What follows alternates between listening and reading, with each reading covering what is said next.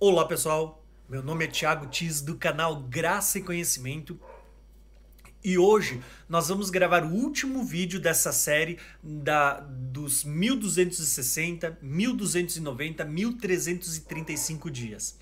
Tá? Nós já gravamos um vídeo falando, fazendo uma introdução abordando Daniel 12.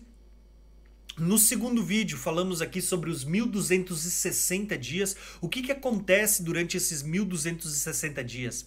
Né? Outros uh, tópicos que são usados, outros nomes que são usados para falar desse mesmo período, desse mesmo intervalo de tempo, como por exemplo um tempo, tempo de metade de um tempo, 42 meses, 3 anos e meio, metade da semana, 3 dias e meio, são expressões usadas para falar do mesmo período de tempo.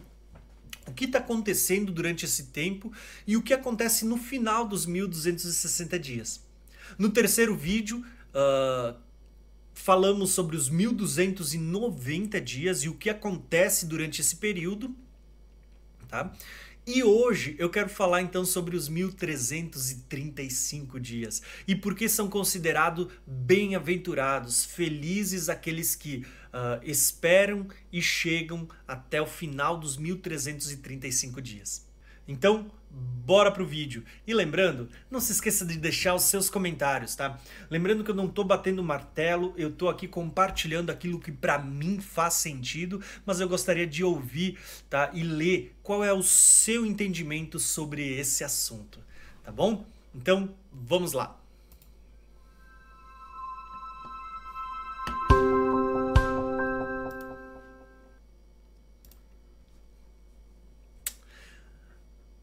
Então, finalmente chegamos a parte 3, né? esse nosso quarto vídeo, mas a parte 3, onde a gente vai falar sobre os 1335. E por que, que são chamados de felizes aqueles que esperam e chegam até o final dos 1335 dias, tá bom?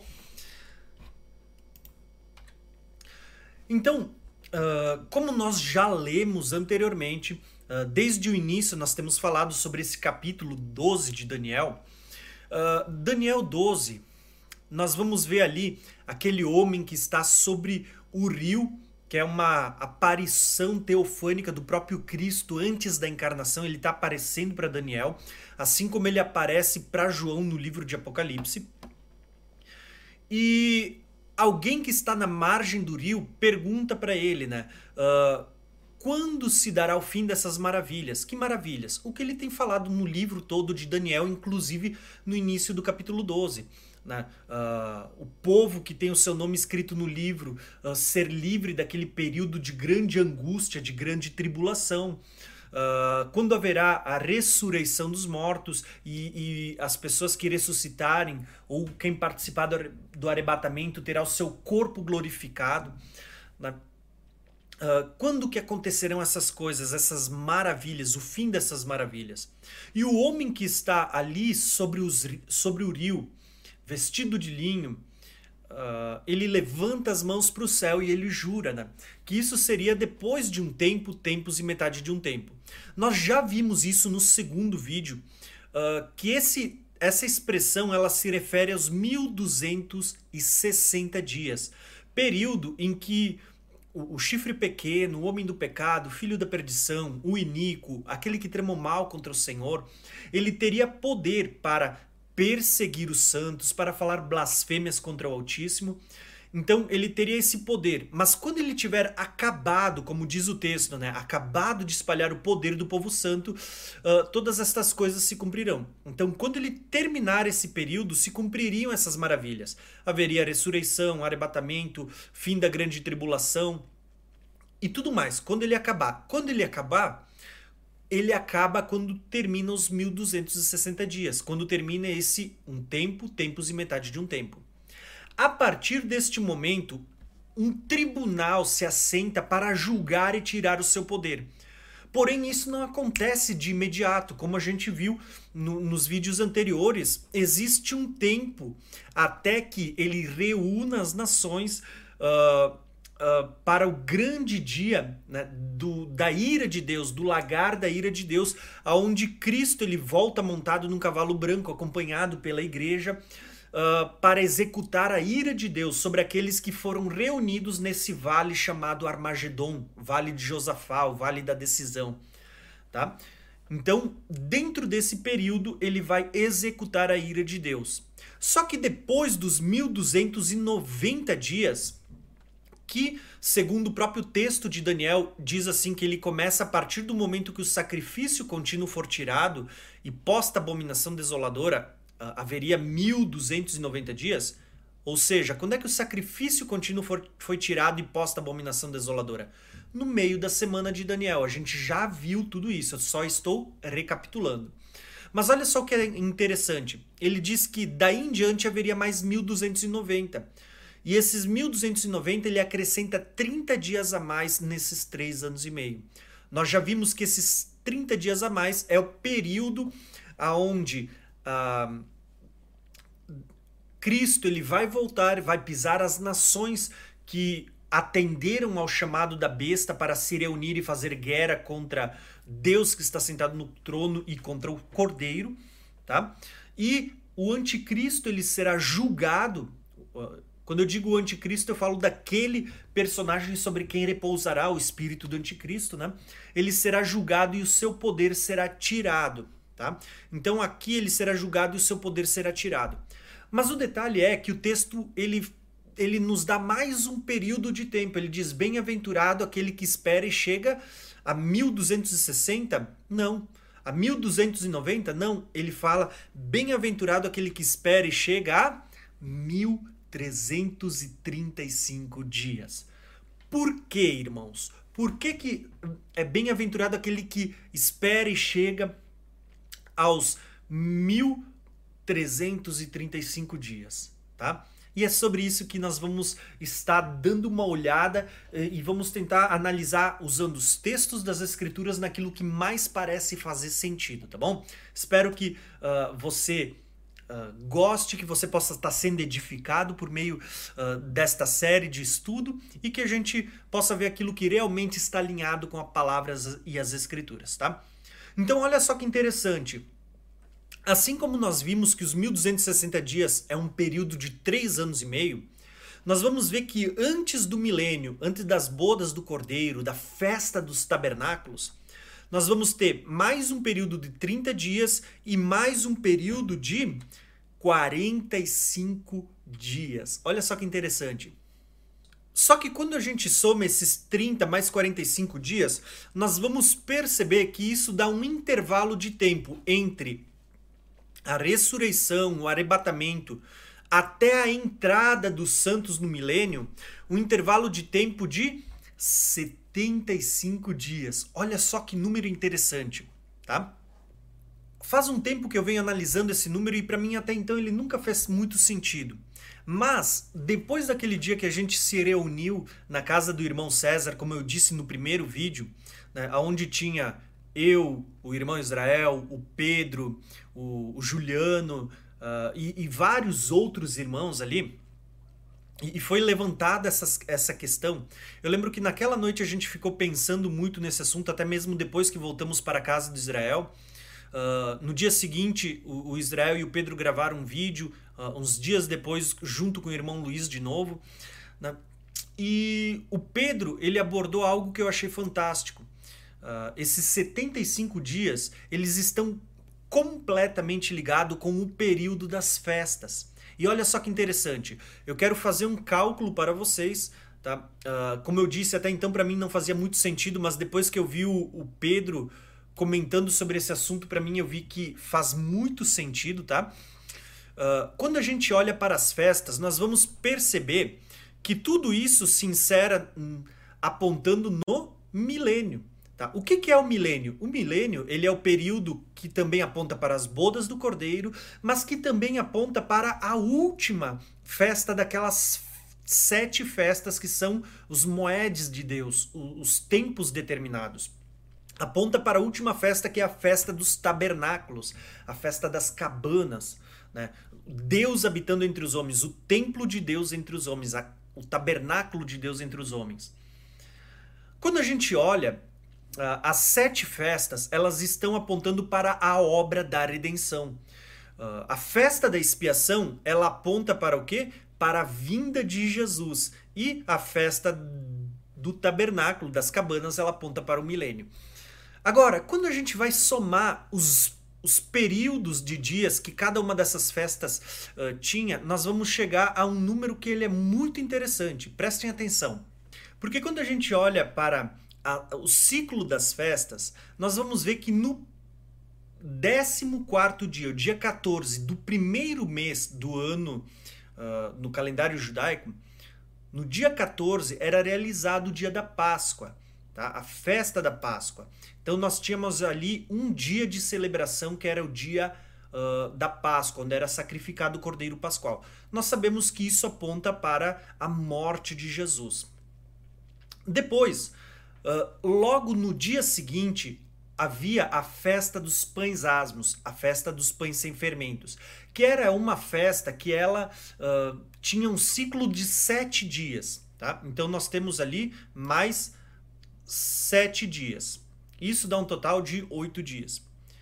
No dia seguinte à festa dos pães asmos, no primeiro uh, dia da semana, a gente tinha o que ali? Nós tínhamos a festa das primícias que aponta para Cristo, a ressurreição dos mortos, né? Cristo sendo a primícia daqueles que dormem. Só que no dia das primícias começava um outro ciclo de festas, que era a festa das semanas, era a festa do Pentecostes. Então nós tínhamos o 50 dias, por isso a expressão Pentecostes, de penta, de, de, de 50, tá? Então nós tínhamos mais 50 dias, tá? Se vocês somarem isso, já dá 58 dias. Com o Pentecostes se encerrava o primeiro ciclo das festas. Então nós tivemos a Páscoa, que foi onde Cristo foi morto. Uh, no dia seguinte tinha a festa dos pães asmos, representa a, a, tirada do pecado, do poder do pecado. No dia seguinte nós tínhamos então a a festa das primícias, onde Cristo ressuscita, e daí em diante nós tínhamos 50 dias depois o dia de Pentecostes, onde o Espírito Santo é derramado sobre a igreja e fala ali sobre colheita de almas e tudo mais. Tá, beleza. Sincero o primeiro ciclo das festas.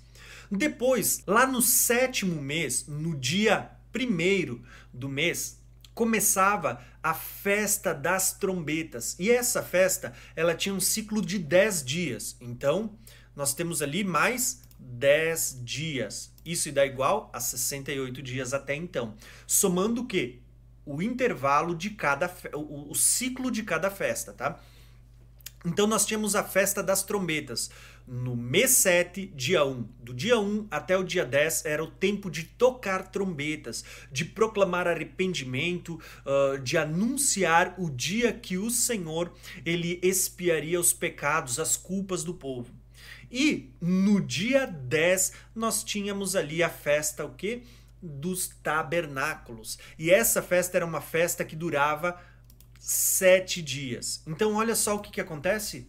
Que número nós temos aí? 75. Se você somar o tempo que cada festa durava, nós vamos ver que o ciclo delas era de 75 dias.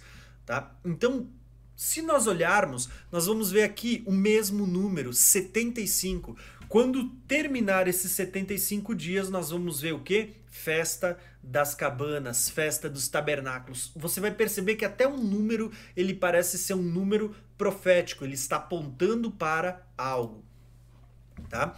Então, Vamos dar continuidade para vocês perceberem uh, como tudo isso, esse período de, de tempo, é um tempo onde os tronos foram postos para julgar não apenas as nações que se reuniram para uh, guerrear contra o cordeiro, mas também haverá julgamento para as nações que restarem vivas depois disso, para a igreja que foi arrebatada para galardoar e também para aquela parte da igreja que não morreu durante a perseguição, uh, não esteve presente no vale do Armagedon, mas não estava preparada para o dia do arrebatamento. E aqui eles também vão ser julgados nesses dias onde os tronos foram postos para julgar e entregar o trono de Cristo, né, o trono que foi dado a Cristo, também aos santos que reinarão com ele durante o milênio. Olha só que interessante, né? Então, bora para pro, os textos para a gente ver o que a palavra está dizendo para nós.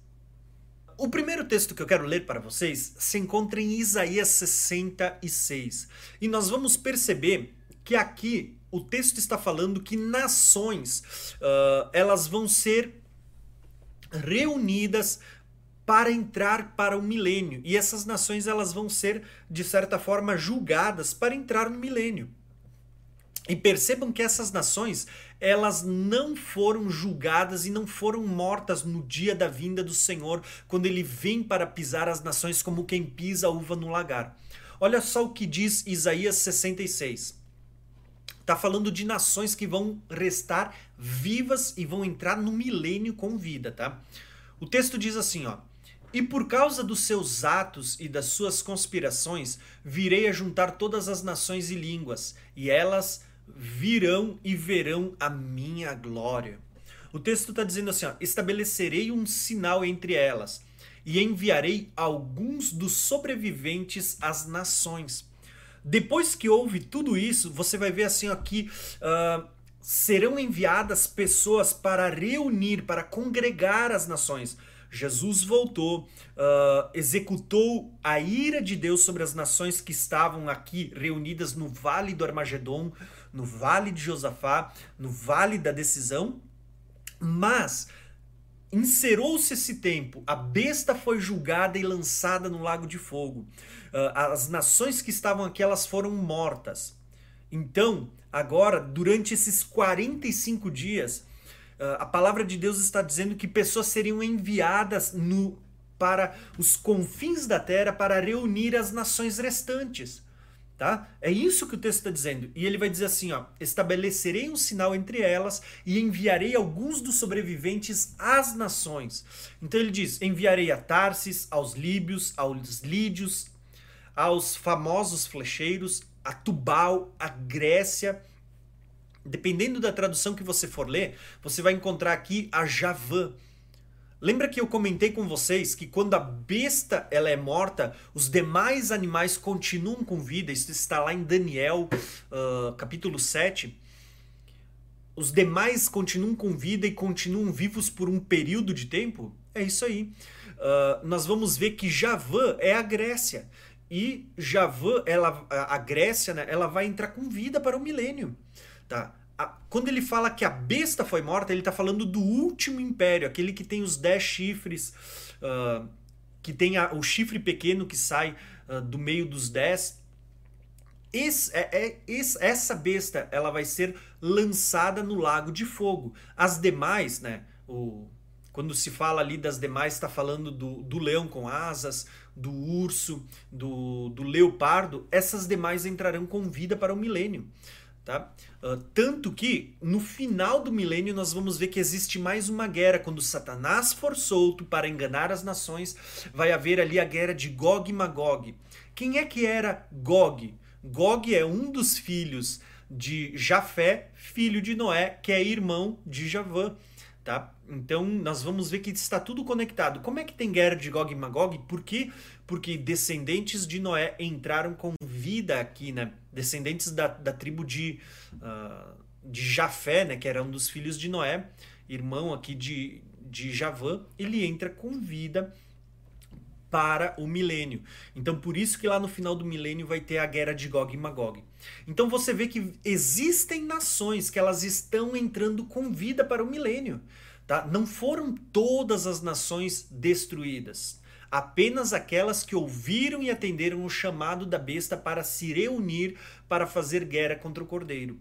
Então o texto vai dizer assim, ó: e as ilhas distantes. Então ele está enviando pessoas para reunir as nações e das ilhas distantes que não ouviram falar de mim e não viram uh, e não viram a minha glória.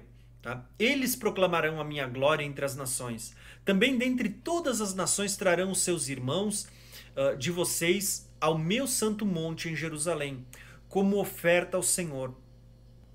Virão a cavalo, em carros e carroças, e montados em mulas e camelos, diz o Senhor, e farão como uh, fazem os israelitas quando apresentam as suas ofertas de cereal, trazendo-as em vasos cerimoniais, cerimonialmente puro. E também colherei alguns deles para serem sacerdotes e levitas, diz o Senhor. Assim como os novos céus e a nova terra que vou criar vão uh, serão duradouros diante de mim, declara o Senhor, assim serão duradouros os descendentes de vocês e o meu nome.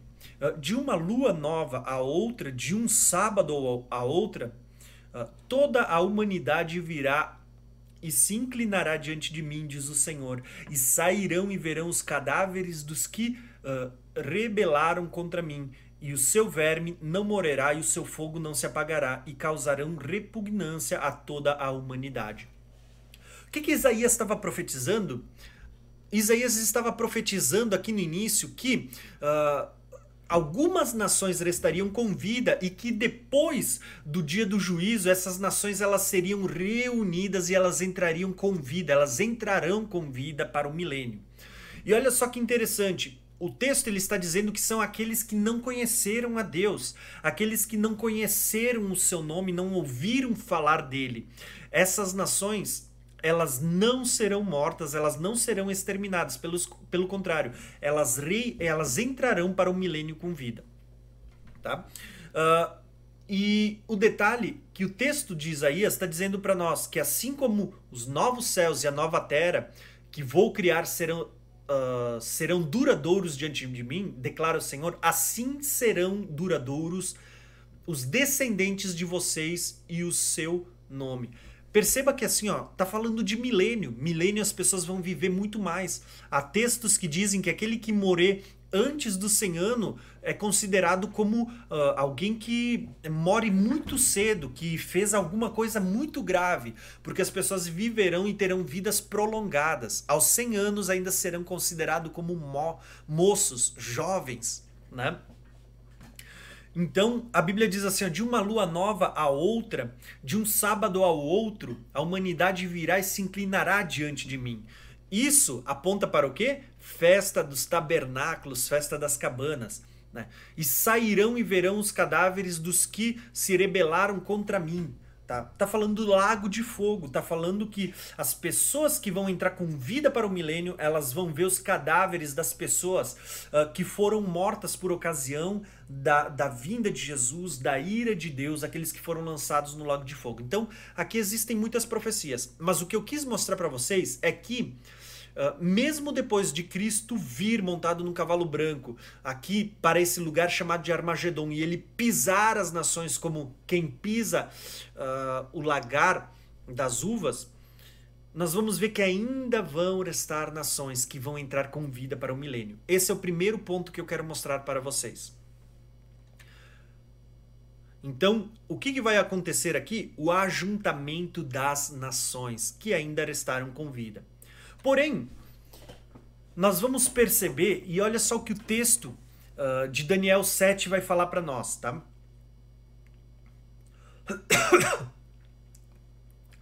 O texto de Daniel 7, ele diz assim, ó, que a partir do momento que tronos foram postos no lugar e um ancião se assentou, suas vestes eram brancas como a neve, o cabelo era branco como a lã, o seu trono ardia como fogo. Aqui está falando que depois que for tirado o poder do anticristo, tá? Na verdade, está falando que depois que acabar os 1260 dias, esses tronos serão postos. Já falamos que aqui está falando dos 24 tronos e também do trono de Deus, né? Livros foram abertos, uh, milhões e milhões lhe serviam, que está falando dos anjos, milhares e milhares estavam diante da sua presença, fala da multidão de branco. Diz que livros foram a, a, abertos e o tribunal iniciou o seu julgamento. Isso tudo a gente já falou, começa a partir do momento em que acaba os 1260 dias, tá? Uh, e esse tribunal, ele, ele vai julgar a besta, isso acontece nos 1290 dias, mas olha só como é interessante o que, que o texto ele tem a revelar a mais e está ligado aos 1335. O texto diz assim, ó, na minha visão à noite eu vi alguém semelhante ao filho do homem vindo nas nuvens do céu, E ele se aproximou do ancião e foi conduzido à sua presença. A ele foram dadas autoridade, glória e reino. Todos os povos, nações, homens de todas as línguas o adoraram. Perceberam que o texto está dizendo que existem povos, nações e homens de várias línguas que vão adorar a Deus, que vão adorar ao Filho do Homem que veio sobre as nuvens? Existem nações que vão entrar com vida, que vão ser reunidas aqui para entrar com vida para o milênio. Tá?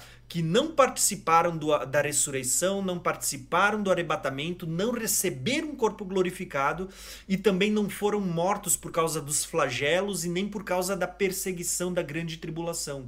Existem pessoas que vão restar com vida e essas nações, esses povos, nações, homens de todas as línguas, adorarão ao Filho do Homem que há de reinar uh, durante o milênio aqui na Terra e há de reinar por toda a eternidade. Tá? Olha só o próximo texto, irmãos. E aqui nós vamos perceber que nesses 1335 dias, além de ser uh, uh, um, de haver um ajuntamento das nações, daqueles que ainda restaram com vida, também vai acontecer o tribunal de Cristo. Lembra que a gente sempre fala né, sobre o tribunal de Cristo? Só que o detalhe é que muitas pessoas ligam o tribunal de Cristo como um tribunal somente para dar galardão aos santos. Pois bem, eu quero mostrar para vocês hoje que o tribunal de Cristo ele não está ligado só a galardão, mas também para juízo sobre aqueles que uh, não andaram nos caminhos do Senhor, que não andaram, uh, que não guardaram a lei, não guardaram os mandamentos, que prevaricaram, tá? Então, olha só o que dizem vários textos. 2 Coríntios 5,10 diz assim: Pois todos nós devemos comparecer perante o tribunal de Cristo. Percebam, lá no final do milênio, antes do período eterno, vai haver o tribunal do trono branco. Mas aqui no início, antes do milênio, neste período, quando tronos estão sendo postos, aqui vai haver o tribunal de Cristo. O que é o tribunal de Cristo? Ó, o texto diz: para que cada um receba de acordo com as obras praticadas por meio do corpo quer sejam boas, quer sejam más. Perceba que não são só obras boas que vão ser julgadas no tribunal de Cristo, está falando de obras más também. Tá? Então, não é apenas um tribunal para galardoar, é um tribunal que vai julgar tanto obras boas como obras ruins. Tá? E isso não está ligado às nações que não conheciam a, a Cristo, está ligado àquelas que conheceram ao Senhor. Tá? que está falando daqueles que um dia foram igreja também, mas que pelo meio do caminho acabaram se afastando dos caminhos do Senhor. Tá? Então nós já vamos ver isso para você entender um pouquinho melhor. Olha só o que diz 2 Timóteo 4:1. Conjuro-te, pois, diante de Deus e do Senhor Jesus Cristo, que há de julgar vivos e mortos na sua vinda uh, e no seu reino. Perceba que por ocasião da vinda de Jesus e do estabelecimento do seu reino, tá? Uh, a partir do momento que ele vem, que toca a sétima trombeta, a Bíblia diz que ele assume o seu reino, começa a reinar. Então, pela vinda de Jesus e o estabelecimento do seu reino, ele há de julgar tanto vivos como mortos. Tá? E quando fala dos mortos, está falando daqueles que ressuscitaram. Mas quando fala de vivos, não são só aqueles que foram arrebatados, mas aqueles que ficaram na terra também, também serão julgados. E olha só que interessante isso, irmãos. Nós já vamos ver, prestem atenção nos textos. Olha só o que diz Apocalipse 11, 18. As nações se iraram, chegou a tua ira Uh, e chegou o tempo de julgar os mortos. Aqui sim fala de galardão, tá? E de recompensar os teus servos, os profetas, os teus santos, os que temem o teu nome, tanto pequenos como grandes, e de destruir os que destroem a terra. Aqui já houve a destruição daqueles que destroem a terra, mas aqui haverá o julgamento para dar recompensas, galardões, tá bom? Então, eu só quis mostrar para vocês por meio desses textos que existe um tribunal antes do milênio, tá? Tanto para as nações que restaram, como para aqueles que foram arrebatados, como para aqueles que também não participaram do arrebatamento, mesmo conhecendo a Cristo, tá? Então, olha só o que vai acontecer nos próximos textos. Aqui nós vamos ver que existe o ajuntamento das nações e também vai haver o tribunal de Cristo, tá bom?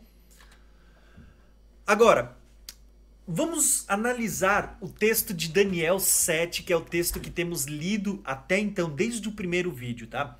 Esse texto, ele vai dizer assim, ó, que tronos foram postos, e ele diz assim, ó, e outro trono no qual estava sentado o ancião de dias.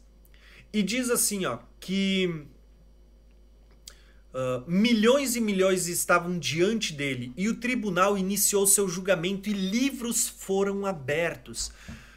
Perceba que aqui está acontecendo o mesmo que vai acontecer lá depois do milênio no juízo do trono branco.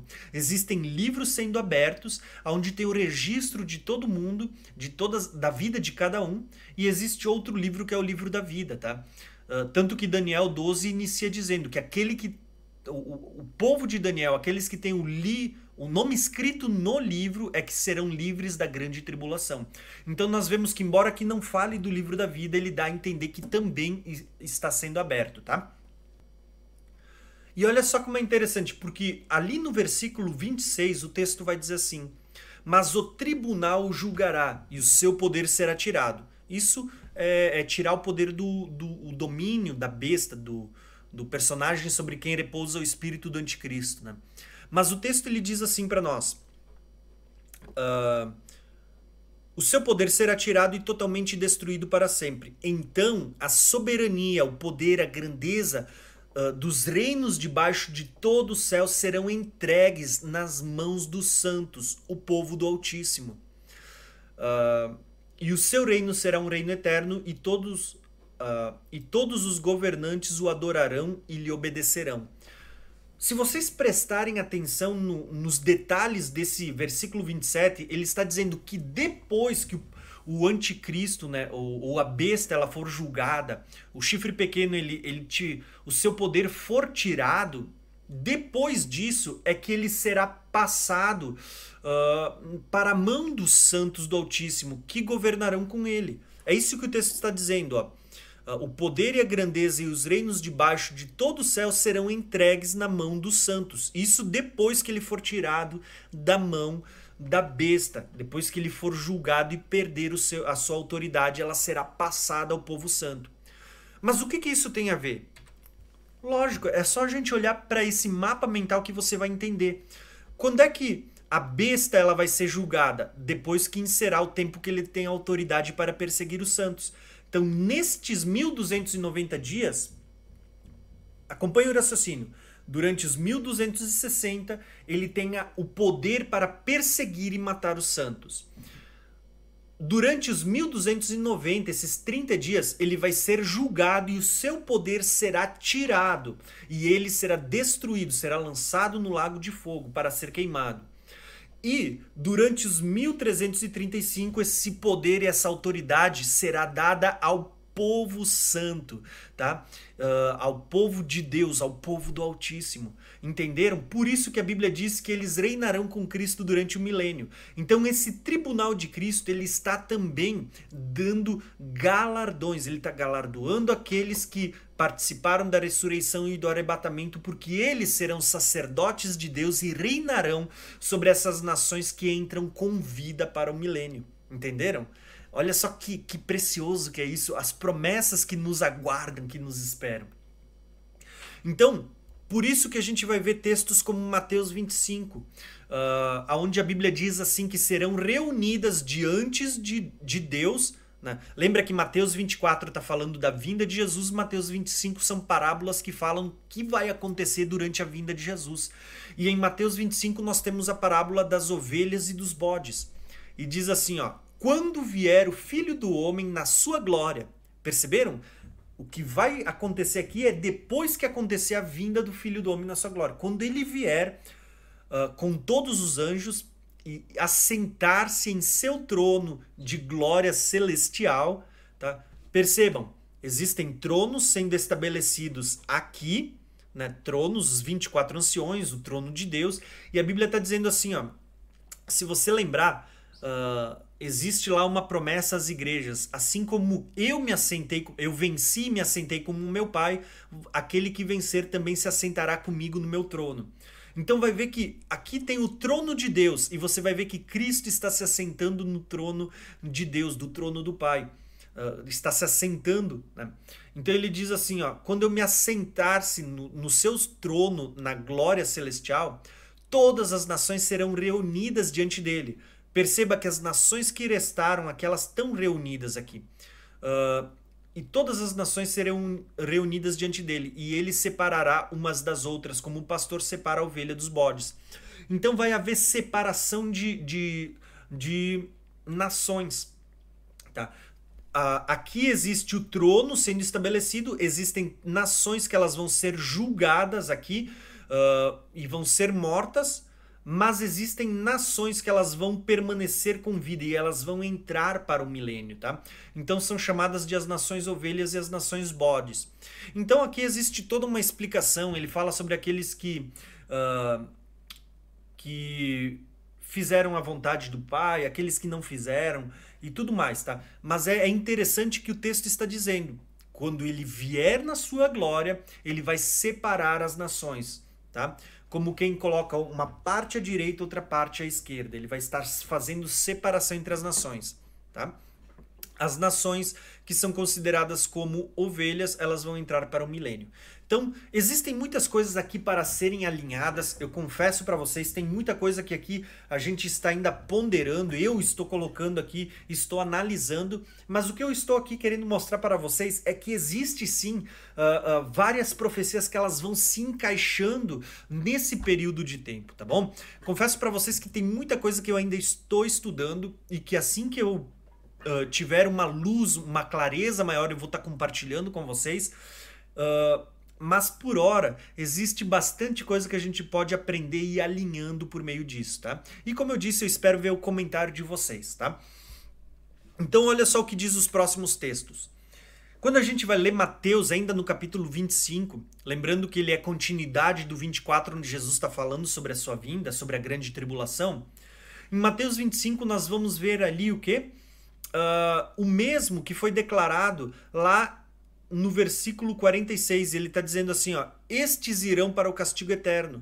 Quem que vai para o castigo eterno? As nações que são consideradas como bode, mas os justos, as ovelhas, para a vida eterna. Então vê, nós vamos ver que há uma separação aqui. Tá? Embora ainda a gente não compreenda com maior clareza, mas existe aqui um, um julgamento quando os tronos estão sendo estabelecidos. Tá? E isso vai haver separação entre nações. Algumas vão entrar para o milênio, outras vão ser aniquiladas. Mas o que eu quero compartilhar com vocês é o que vai acontecer com a parte que seria considerada igreja, tá? Uh, porque quando a gente fala de igreja, muitas vezes a gente fica pensando assim, bah, parte da igreja vai ser morta, uh, beleza, mas eles vão ressuscitar.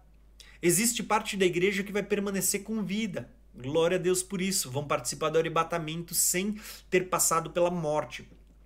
Mas nós não podemos esquecer que quando chegar no final da grande tribulação, vai existir uma parte da igreja também com vida, que, que não foi perseguida, não foi morta, mas que também não estava preparada para o arrebatamento e que vão ficar.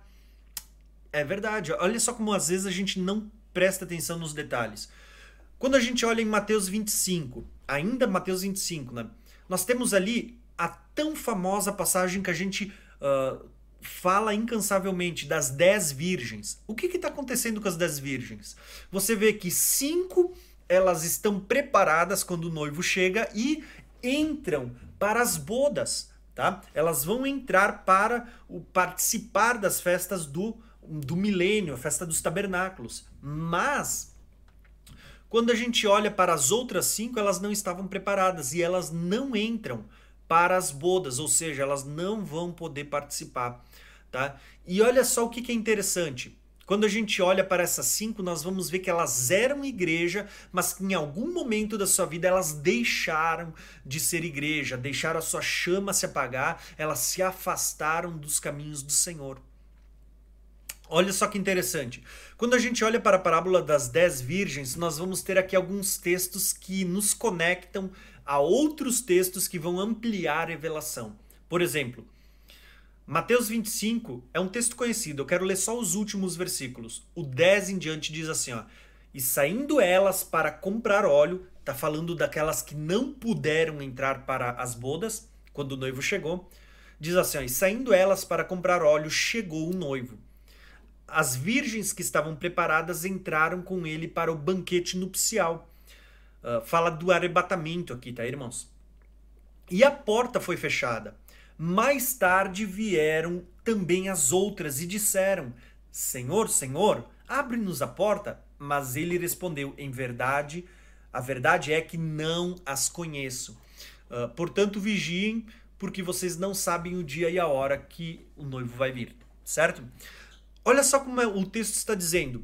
Quando Jesus vier, quando o noivo chegar aqui, ele vai arrebatar as virgens que estão preparadas com as suas candeias acesas. Elas vão participar da ressurreição, vão participar do arrebatamento, mas Uh, existem virgens que não estão preparadas para o arrebatamento, mas também não morreram durante a grande tribulação, também não morreram por causa dos flagelos, ainda estão vivas e elas vão continuar com vida aqui nesse período de tempo.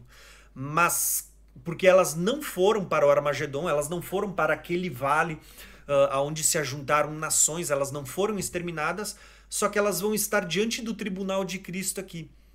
E também não vão poder entrar para as bodas. Por quê? Porque elas não estavam aptas. Entenderam? E olha só como é interessante isso. Porque as mesmas palavras que nós vemos aqui, uh, as virgens dizendo, né? Uh, Senhor, Senhor. Uh, e a resposta do noivo, a verdade é que não as conheço. Nós vamos encontrar lá em Mateus 7, tá? E olha só o que diz Mateus 7. Nem todo aquele que diz Senhor, Senhor.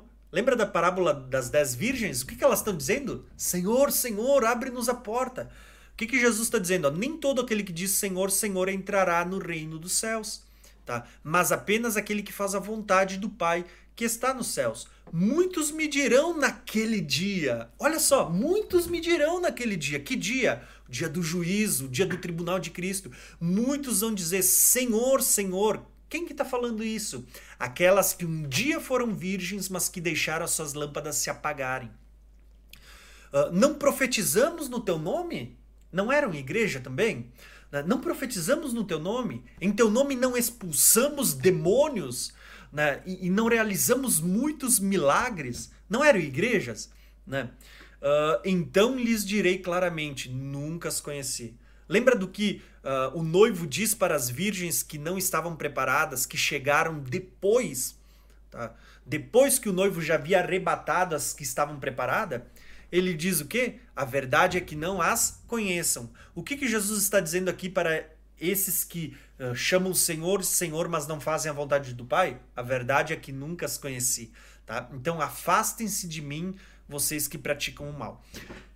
Então é isso que eu quero mostrar para vocês. A verdade é que haverá aqueles que um dia fizeram parte da igreja, que não foram mortos durante a grande tribulação, que não foram mortos por causa dos flagelos, que por causa da vinda de Jesus eles ainda estarão vivos, mas não estão preparados para participar do arrebatamento e não estão preparados para participar né, da ressurreição não vão ter o seu corpo glorificado. Mas o texto dá a entender aqui que eles também não vão poder entrar para as bodas que, que acontecem no milênio. Por quê? Porque uh, eles não faziam a vontade de Deus. Tá? E, e o que, que, vai acontecer com essas pessoas? Vamos ler os próximos textos para vocês, para ver se a gente consegue achar uma luz que, que, que nos faça entender o que acontece com essas pessoas. Elas não estavam preparadas para o arrebatamento, eram também parte da igreja, conheceram a Deus, mas não fizeram a sua vontade. Pelo contrário, praticaram o mal. Uh, o que, que acontece com essas pessoas? Elas não podem participar do arrebatamento, não vão reinar com Cristo como reis e sacerdotes. O que, que acontece com eles? Tá? Vamos ler junto? Olha só outros textos que talvez vão começar a nos trazer um pouquinho mais de luz, tá? Quando a gente fala Uh, eu quero ler um texto para vocês e esse texto ele está relacionado somente aos que foram arrebatados, aqueles que uh, estavam preparados para o arrebatamento, tá? Esse texto ele vai falar que haverá galardão para uns, tá? Uh, só que os próximos textos que a gente vai ler vai dizer que sim, vai haver galardão para uns, vai haver condenação para outros, tá?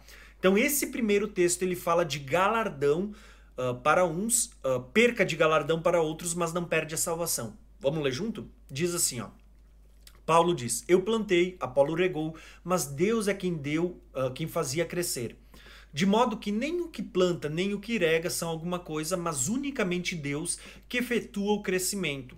Uh, o que planta e o que rega têm um só propósito, e cada um será recompensado, ou seja, galardoado de acordo com o seu próprio trabalho que, que Paulo está dizendo? Ele está dizendo que tudo o que a gente faz aqui na Terra, independente daquele que, uh, que evangelizou, aquele que apacentou depois, ele está dizendo assim que tudo que a gente faz vai refletir em galardões para a eternidade. A, a gente vai ser recompensado por aquilo que a gente faz, mesmo sabendo que é Deus quem dá o, o crescimento, é Deus quem faz a obra. Né? Nós somos meros servos, é Deus quem, quem faz, é Ele quem acontece. Mas o texto está dizendo que, independente do que planta ou que rega, todos serão recompensados. Agora, olha só que Paulo vai usar uma figura. Até agora ele usou a figura de uma plantação, agora ele vai usar a figura de uma construção. Ele diz: Pois nós somos cooperadores de Deus. Vocês são lavouras de Deus e edifício de Deus. Olha, a figura da lavoura, a figura do edifício. Ele vai dizer: uh, conforme a graça que Deus hum, de Deus que me foi concedida, eu, como sábio construtor, lancei o alicerce e outro está construindo sobre ele. Primeiro, Paulo fala que ele tinha lançado a semente Apolo tinha regado. Agora, ele está falando que ele está lançando os alicerces e outros estão construindo sobre esses alicerces. Mas olha só o que ele vai dizer. Contudo, veja cada um como constrói porque ninguém pode colocar outro alicerce além do que já está posto, que é Jesus Cristo. Jesus é a pedra de esquina, ele é a rocha sobre a qual nós vamos sendo edificados, ele é a base, o alicerce de tudo. Se alguém constrói sobre esse alicerce usando ouro, pedra, prata e pedras preciosas, madeira, feno ou palha, sua obra será mostrada porque o dia Lembra que quando fala desse o dia, ele está falando depois da vinda de Jesus, o dia em que Cristo vier, que ele vier para julgar as nações, que ele vier para julgar e recompensar aqueles que participaram do arrebatamento, uh, da ressurreição. Ele está dizendo: o dia trará luz, pois será revelado pelo fogo. Fogo fala de juízo, de julgamento. Diz que provará a qualidade da obra de cada um. Uh, se o que alguém construir permanecer, esse receberá recompensa, galardão. Se o que alguém construiu se queimar, este sofrerá prejuízo, ele vai perder a sua recompensa, contudo será salvo como alguém que escapa através do fogo. Bom, irmãos, aqui nós temos dois grupos de pessoas, tá? Uh, aqui fala de dois grupos que serão salvos. Um que vai receber galardão, outro que vai ser salvo também, mas que vai perder seus galardões, mas ainda assim será salvo, tá? Aqui nós temos dois grupos. Daqui a pouco nós vamos ver um terceiro grupo também, tá? Mas eu quero iniciar falando desses dois grupos. O primeiro grupo ele está falando de alguém que edificou sobre o alicerce de Cristo, uh, usando matéria-prima de qualidade, ouro, prata e pedras preciosas.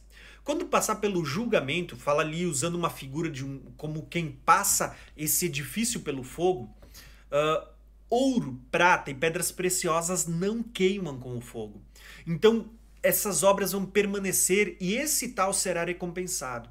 Então, tudo que a gente fizer, quando se estabelecer este tribunal, tribunal de Cristo, nós receberemos galardão. As nossas obras, tudo aquilo que a gente fez em prol do reino, em prol de Cristo, será julgado e se permanecer, receberemos galardões. Tá? Nós já vamos ver parte do que são esses galardões e como eles vão refletir no milênio quando a gente reinar com Cristo, tá? Não pretendo esgotar esse assunto hoje, até porque eu tenho uma série já no meu canal onde eu falo sobre galardões, mas eu só quero dar, uh, quero mostrar para vocês os eventos cronológicos acontecendo no desenrolar desses 1260, 1290 e 1300 335 dias, tá bom? Então, nós vemos que nesse tribunal vai haver galardão, vai haver recompensa para aqueles que ressuscitaram e participaram do arrebatamento no final dos 1260 dias, depois que uh, a besta for julgada, tá?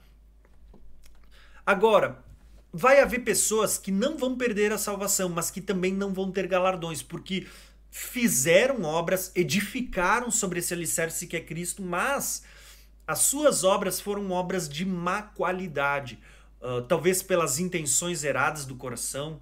Né? Uh, Jesus fala sobre isso, né? daqueles que oram para aparecer para os outros, aqueles que ofertam para ser vistos pelos homens, né? aqueles que jejuam para ser vistos pelos homens e não para ser visto por Deus.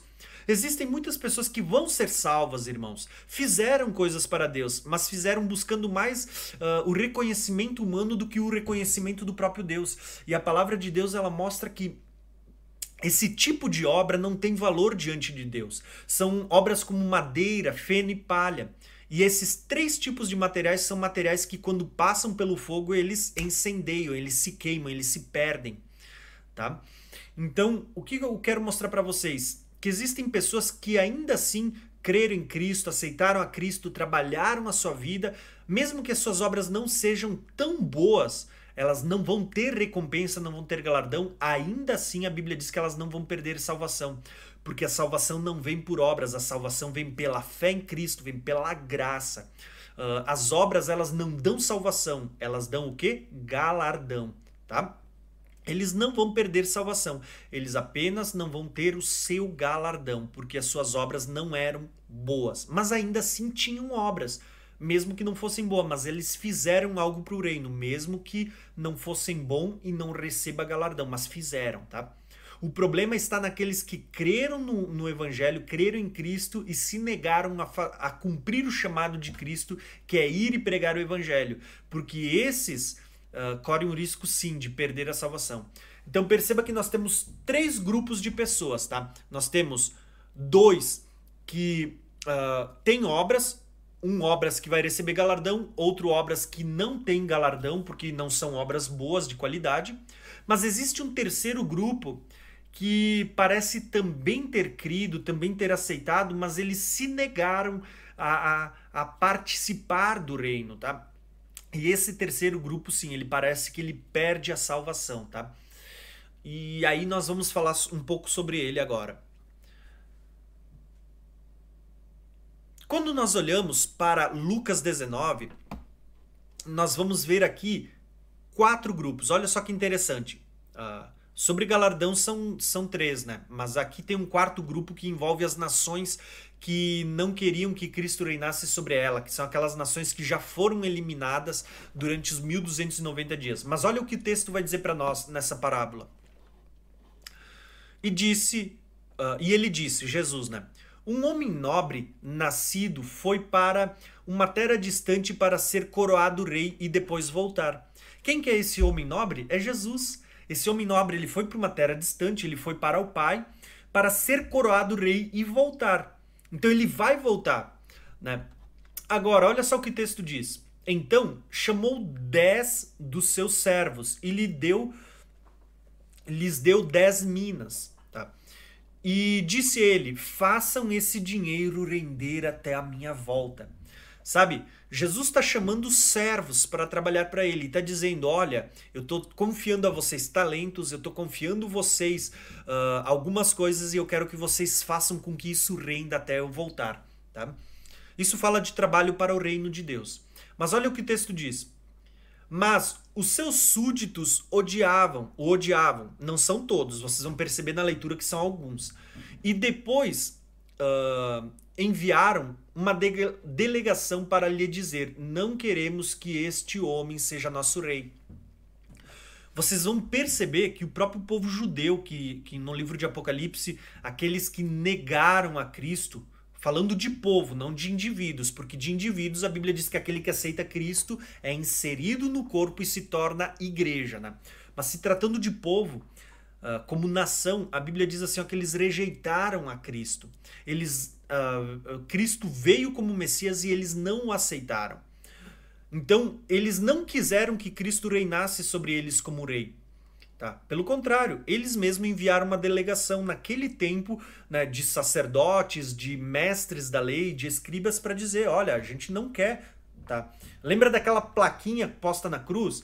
Uh, o, rei dos judeus, em, escrito em hebraico, em aramaico, uh, em latim?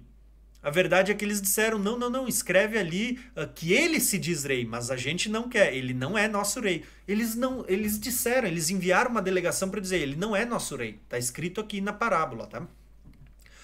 Versículo 15, ó. Contudo, ele foi feito rei. Tá? Independente do, das pessoas querendo que ele reine ou não, Cristo é o Rei dos Reis e o Senhor do Senhor. Ele vai assumir o seu reino eterno por ocasião da sua vinda.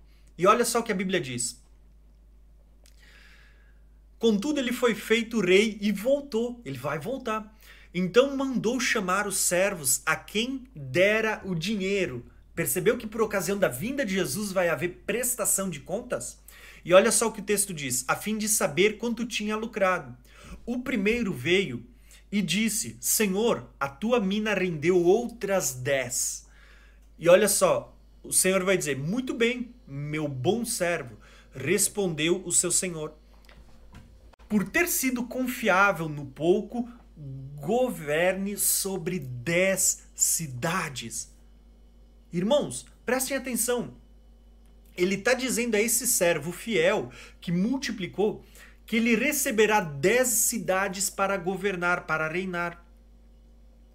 Só que às vezes a gente não fica prestando atenção, mas o que, que vai acontecer no milênio? A Bíblia não diz que nós reinaremos com Cristo no milênio? Vai entrar nações com vida para o milênio e os santos com corpo glorificado vão estar aqui na terra reinando sobre essas nações.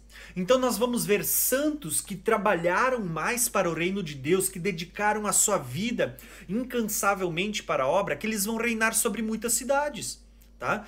E enquanto nós vamos ver que outros que fizeram talvez um pouco menos vão reinar sobre menos cidades, e existem aqueles que não vão reinar sobre nenhuma. E existem alguns que nem sequer vão entrar para o milênio, mas a gente já vai ver isso, tá? Olha só o que o texto diz, ó, versículo 18. Uh, ah, o segundo veio e disse: Senhor, a tua mina rendeu cinco vezes mais. E o Senhor respondeu: Senhor, uh, ele respondeu: Também você encarregue-se de cinco cidades. Veja que cada um recebeu governo para, para exercer uh, o seu reinado junto com Cristo durante o milênio sobre uh, a quantidade de cidades conforme aquilo que ele fez em vida uh, aqui na terra. Olha só que interessante isso, né? Então, esse é o galardão que eles estão recebendo, tá? Governar com Cristo no milênio. Por isso que a Bíblia diz que uh, os santos reinarão com Cristo. Eles vão exercer governo, tá? Cristo, o cabeça, o rei de reis, que também vão governar sobre a terra, tá? E isso é interessante porque agora a gente vê que uh, o governo do mundo está na mão de políticos que são corruptos, que uh, regem o mundo de acordo com o príncipe deste mundo, que é mentiroso, que é corrupto, né? que é Satanás. Mas no período do milênio, quem vai reger o mundo, o príncipe deste mundo será Cristo, né? E, e, com ele os santos, que não vão reinar como os políticos de hoje, mas vão reinar segundo a lei que vem de Cristo. E olha só que interessante uh, essa inversão de, de reino, de governo que haverá sobre a terra. Tá? Hoje ela é governada por políticos corruptos, que são a imagem e semelhança do príncipe deste mundo. Mas durante o milênio, a terra será governada pelos santos, que são a imagem e semelhança né, do, do príncipe, né, do Senhor dos exércitos, do nosso uh, Senhor que será coroado rei. Tá? Então, isso, isso é fantástico, irmãos. Eu digo para vocês, quando eu paro para analisar as revelações que estão nas Escrituras, uh, isso nos empolga, sabe? Nos enche de alegria. Tá? E só que olha o que o texto diz, ó. Então veio outro servo e disse: Senhor, aqui está a tua mina. Uh, eu conservei guardada num pedaço de pano e tive medo, porque és um homem severo. Tiras o que não pusestes e colhes o que não semeaste. O seu senhor respondeu: Eu o julgarei pelas suas próprias palavras, servo mau. Tá? Preste atenção. Uh, o Senhor não está dizendo que ele era mau, que ele colheu onde ele não plantou. Ele não está dizendo isso. Ele está dizendo: Eu vou te julgar por aquilo que tu está dizendo que eu faço. Então ele julga o servo de acordo com aquilo que o servo mesmo declara. Por isso que a palavra de Deus vai dizer assim, ó, que pelas nossas próprias palavras nós seremos julgados, tá? Que a gente deve cuidar aquilo que sai da nossa boca porque seremos julgados por aquilo que a gente fala. Então ele vai dizer assim, ó, uh, e disse ao que estava ali, uh, tomem dele a sua mina e deem ao que tem dez. E o Senhor uh, Senhor, disseram, ele já tem dez. E ele respondeu: Eu lhes digo que quem tem, mais lhe será dado, mas quem não tem, até o que tem, lhe será tirado. E aqueles inimigos meus, lembra que aqui está voltando a falar daqueles que uh, não quiseram que Cristo reinasse sobre ele. Está dizendo assim, ó. Uh, que não queriam que eu reinasse sobre ele, tragam aqui e matem-nos na minha frente. Perceba que aqui o que está acontecendo Uh, aqui é, é quando as nações vão ser pisadas no lugar da ira de Deus. São as nações que vão ser mortas porque não queriam que Cristo reinasse sobre ele, incluindo uh, muitos que também fazem parte do povo judeu no sentido de nação da, na terra, tá? Não estou falando daqueles que aceitaram a Cristo, mas daqueles que rejeitaram a Cristo. Só que o interessante de tudo isso, lembra que eu disse que existem três grupos de pessoas que aceitaram a Jesus?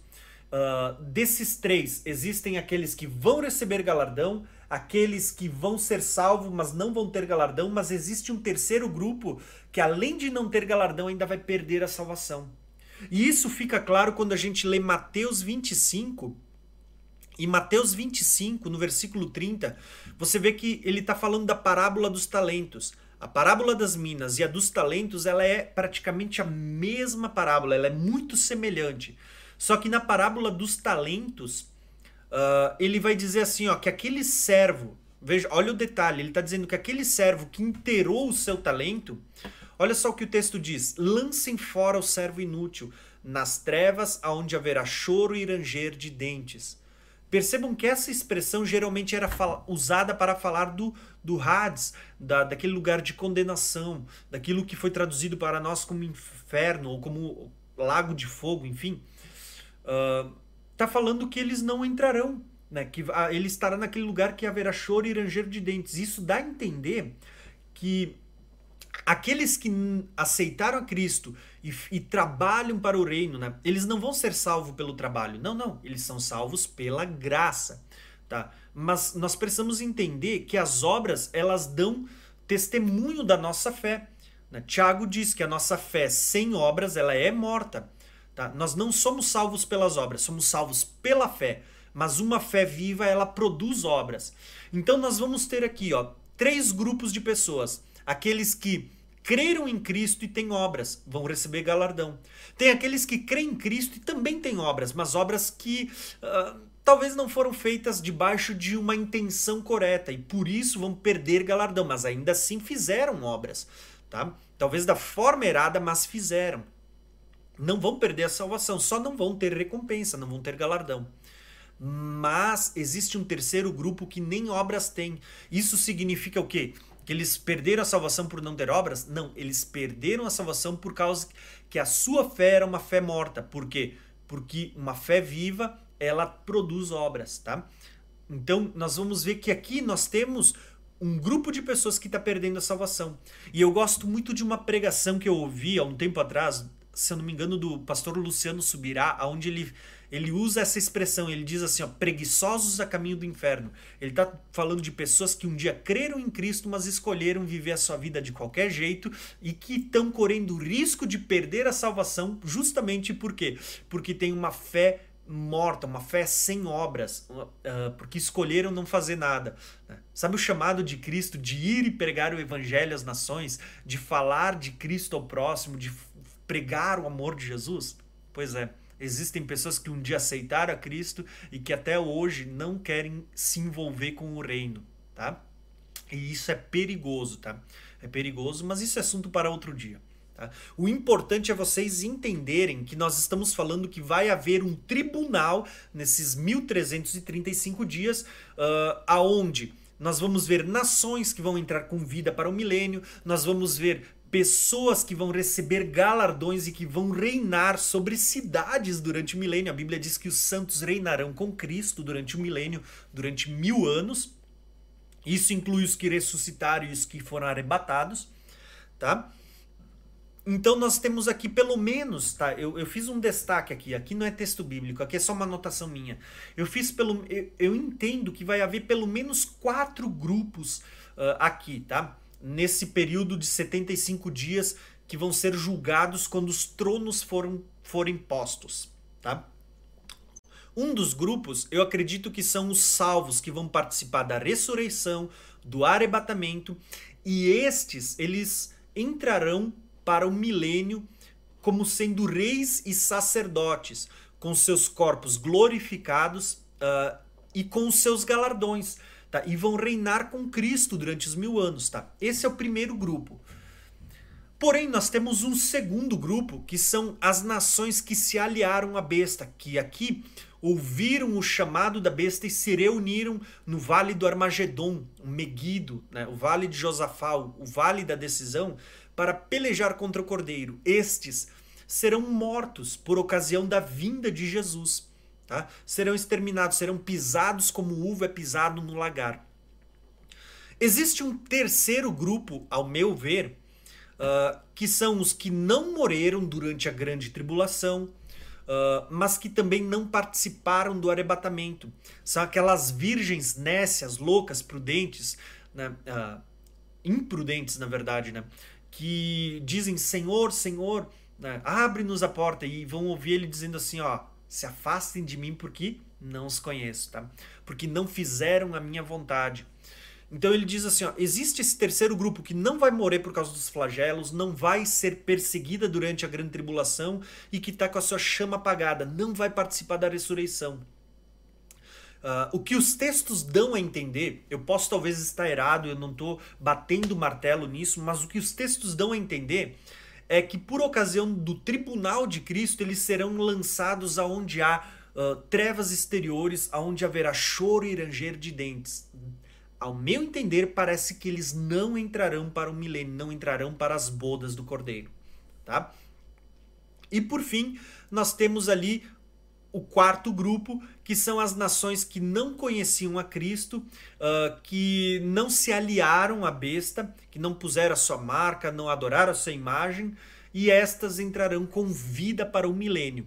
E, e são sobre estas nações que nós vamos reinar no milênio, e são essas nações que talvez, dentre elas, alguns serão enganados no final do milênio, quando Satanás voltar a ser solto, tá?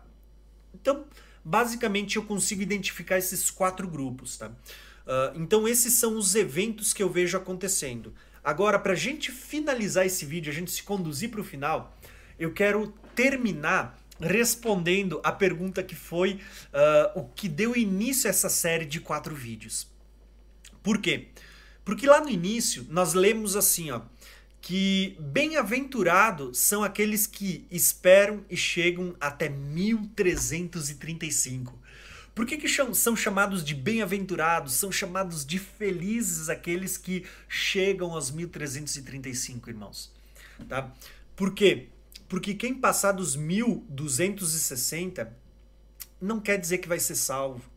Tá? Por quê? porque aqui haverá julgamento das nações que serão pisados no lagar da ira de Deus.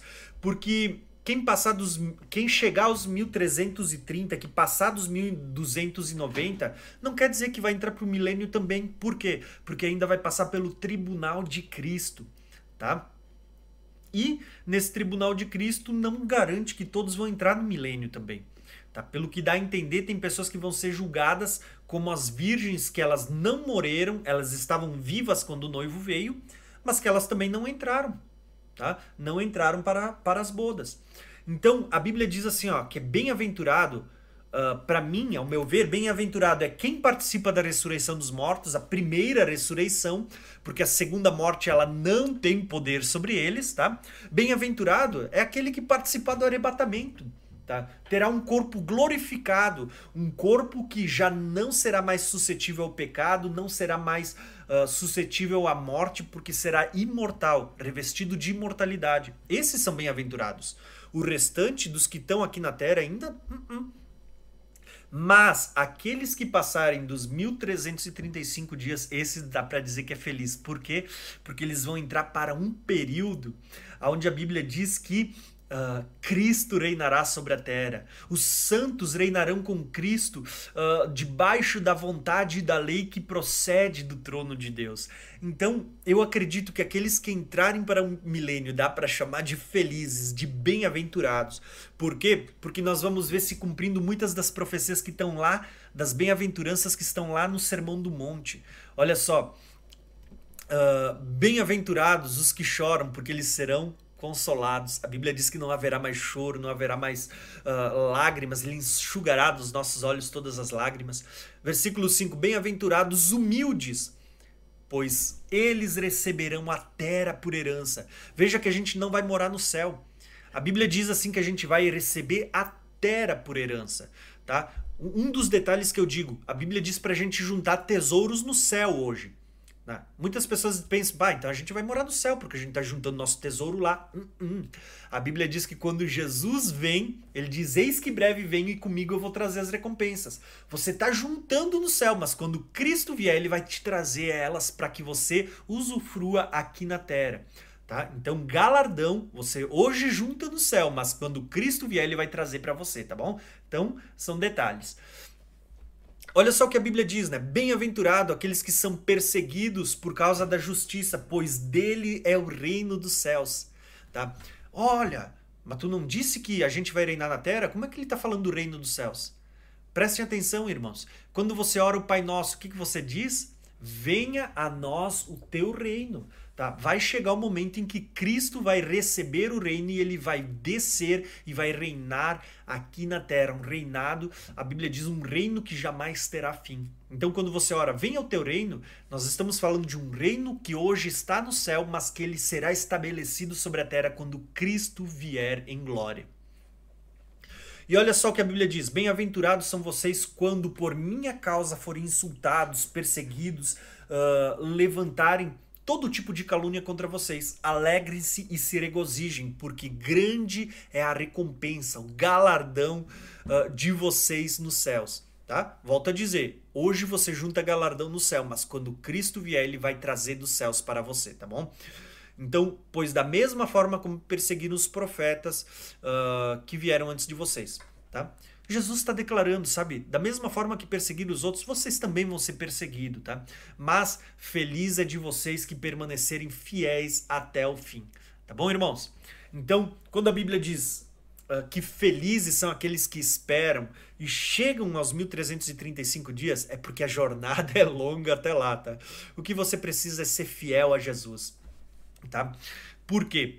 Uh, quer você mora durante a perseguição, quer você tenha que dar a sua vida para não negar a Cristo, você vai participar da ressurreição. Quer você permaneça vivo, você vai participar do arrebatamento. Tá, irmãos? Mas o importante para nós é que a gente esteja com Cristo. Tá? Que a gente possa ser encontrado como noivas uh, virgens, uh, preparadas, imaculadas, com a chama acesa, com a candeia acesa, para que quando Cristo vier, a gente possa entrar com o noivo para as bodas do Cordeiro. A Bíblia diz: Felizes são aqueles que são chamadas para o casamento, para a festa da, do casamento do Cordeiro. Tá bom? Então, desde já, espero que você tenha gostado desse vídeo, que você tenha compreendido uh, que tenha ficado claro. Volto a dizer, irmãos, eu não estou batendo martelo, uh, existem muitas coisas que eu ainda preciso alinhar. O que eu trouxe para vocês é um vislumbre daquilo que hoje uh, eu, eu, tenho entendido e, e eu tenho à luz sobre essas profecias, mas eu sei que ainda tem muita coisa para ser alinhada, algumas coisas daqui a pouco eu posso vir aqui para vocês e mudar um pouquinho e ir encaixando melhorzinho, tá? Mas espero que vocês tenham gostado uh, dessa porção que hoje eu pude compartilhar com vocês. Se você gostou, e ainda não é inscrito, se inscreve no meu canal, ative o sininho para receber todas as notificações, deixe o seu like e os seus comentários. O que você entende sobre os 1260, 1290 e 1335 dias, tá bom? Então, um abração e até o próximo vídeo.